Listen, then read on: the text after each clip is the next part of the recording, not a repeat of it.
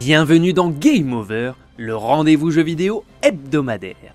Symbolisant à la perfection la synthèse de ce qui pouvait se faire de mieux à l'époque 16 bits, Sparkster, le petit opossum n'a pourtant jamais réussi à s'imposer durablement dans le paysage vidéoludique. Victime d'une forte concurrence sur le marché mais aussi au sein de son propre studio, la licence a de plus souffert d'une longue absence de 94 jusqu'à son ultime retour en 2010 sur PS3, Xbox 360 et PC. Troisième volet canonique des aventures d'un illustre personnage comme Konami savait si bien les créer, Rocket Knight 2010, comme on l'appelle, reste encore à ce jour un opus assez méconnu et peu apprécié des joueurs. Sorti à l'époque des revivals des vieux héros du jeu vidéo, le résultat a finalement poussé son éditeur à le mettre définitivement à la cave pour de bon. Retour sur le dernier jeu d'une série qui avait pourtant tout pour elle. C'est à peine débarqué chez Konami que Tom Hewlett va pousser pour remettre l'animal sur le devant de la scène, débarquant uniquement sur les stores digitaux pour espérer le même succès que certains de ses congénères.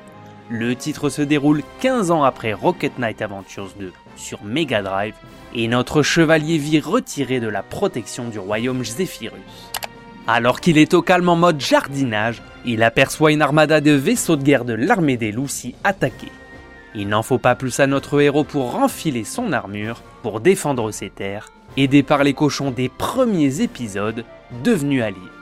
Une fois la menace vaincue, plot twist, ses anciens ennemis devenus amis se retournent contre les opossums en suivant les ordres de l'infâme général Swinehart. Mis à part Axel Gear, le Rocket Knight déchu, le jeu met beaucoup moins en avant de personnages que par le passé. Le scénario n'est qu'un prétexte pour que Sparkster reparte en croisade, comme le souhaitait le producteur du jeu.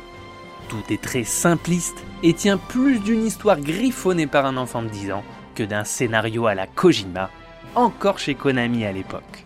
Non pas que ça soit dérangeant pour ce genre de jeu, mais on a du mal à comprendre pourquoi le projet a mis deux ans à être validé et comment il a fallu quatre ébauches de scénario pour enfin être mis en chantier.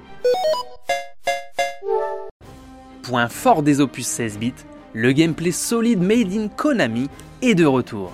Développé par l'expérimenté studio Climax Games, derrière de nombreux jeux et notamment Silent Hill Shattered Memories, avant lui, le titre reprend toutes les bases des opus MD et SNES. La jauge de réacteurs apparue dans Sparkster Mega Drive fait son retour, alors que beaucoup moins d'items sont disponibles, le jeu préférant se concentrer sur l'essentiel, les gems, les vies, les cœurs et les recharges d'énergie. Dans ce platformer action, vous pourrez comme à l'ancienne utiliser vos fusées, vriller, frapper, tirer et désormais planer un court instant pour rattraper une approximation. Le gameplay est propre, agréable, mais finalement moins varié en face que par le passé.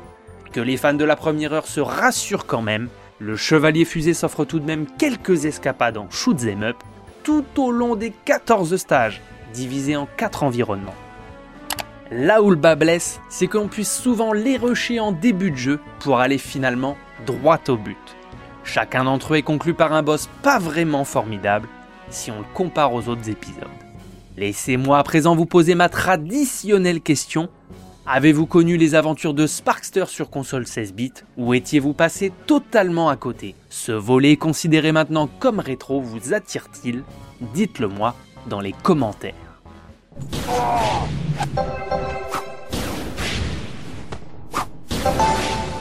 Intégralement en 2,5D, la réalisation est tout à fait correcte pour l'époque, sans être non plus éblouissante.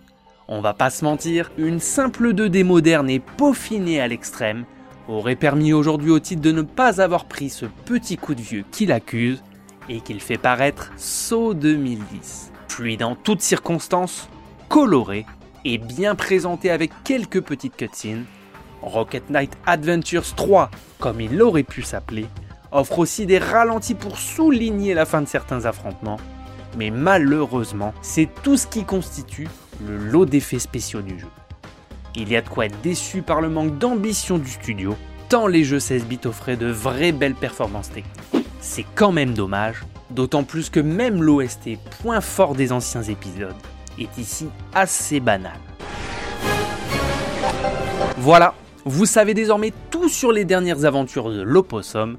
Rocket Knight 2010 fut un véritable four, avec seulement 12 000 exemplaires vendus lors de sa première année d'exploitation, là où des Donkey Kong, Mario, Rayman et autres ont beaucoup mieux tiré leur épingle du jeu. Véritable erreur marketing pour un héros déjà pas extrêmement connu à l'époque, qui après 15 ans d'absence avait de nouveau tout approuvé, ce qu'il ne réussit qu'en partie à cause d'un flagrant manque de profondeur. Tout n'est pas à mettre à la poubelle, loin de là, et à l'heure des formules Game Pass, PS Plus, il serait peut-être intéressant de lui redonner sa chance, lui qui fut injustement critiqué pour son petit prix de 15 euros à sa sortie qui fut jugé trop élevé. En guise de bonus d'une aventure de 2 heures assez facile, les adeptes du scoring auront à chaque fin de tableau un pourcentage de complétion et les speedrunners peuvent se mesurer à d'autres joueurs sur les leaderboards mondiaux. En mode jeu libre, vous pourrez vous entraîner sur chaque level débloqué, une fonctionnalité bien utile pour le jeune public puisqu'en cas de game over, il faudra reparcourir l'intégralité de l'aventure de bout en bout, comme à la belle époque.